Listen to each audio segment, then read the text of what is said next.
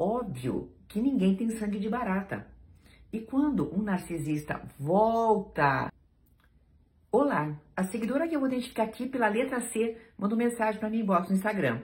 E ela diz: Estava num namoro tóxico há quase quatro anos e não enxergava tudo de ruim que me fazia devido à dependência emocional que me encontrava. Ele me chamava de velha, que tinha pele feia, paquerava outras na minha frente, me comparava com mulheres de filmes pornô. Eu sempre chorava e ele falava: deixe de ser besta, é brincadeira. Hoje tomei uma decisão de não querer mais essa situação. E depois de três meses, ele aparece falando que me ama e sente saudade.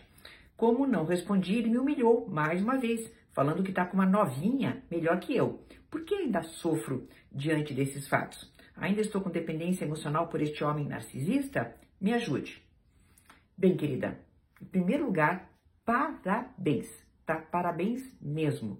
Porque a dependência emocional, o dependente emocional junto com o narcisista, isso já explico no curso, tá? É a melhor dupla que existe. Melhor, pior, né? Por quê? Porque a dependente emocional, ela é tudo o que o narcisista precisa como suprimento, certo? Porque é uma pessoa que sempre vai jogar o jogo dessa pessoa.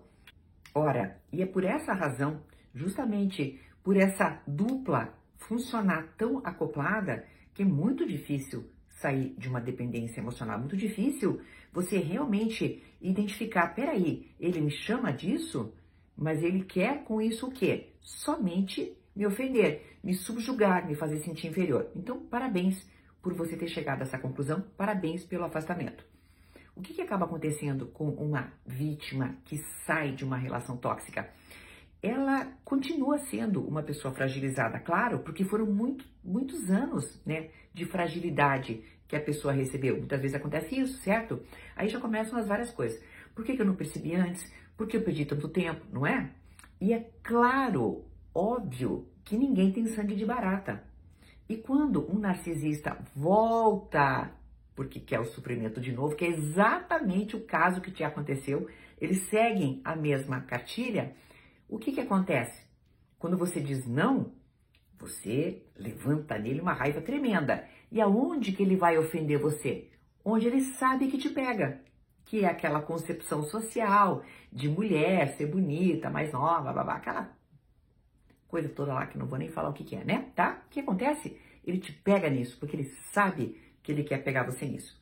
Meu amor, você está vivendo o script de um narcisista que perdeu o seu suprimento.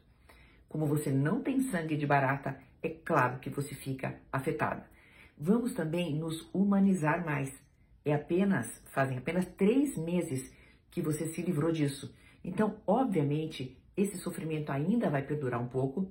Não creio que você seja ainda dependente emocional, não, porque você já conseguiu se liberar mas tem muito resquício disso e isso faz parte de ser uma pessoa normal. Então a gente não pode dizer que a partir do momento em que a gente corta uma relação tóxica, a gente esquece. Só que aguenta firme no propósito, tá, querida? Assiste todos os meus vídeos, segue outros perfis que falam sobre isso e siga firme no propósito de não cair mais nessa balela. Até uma próxima!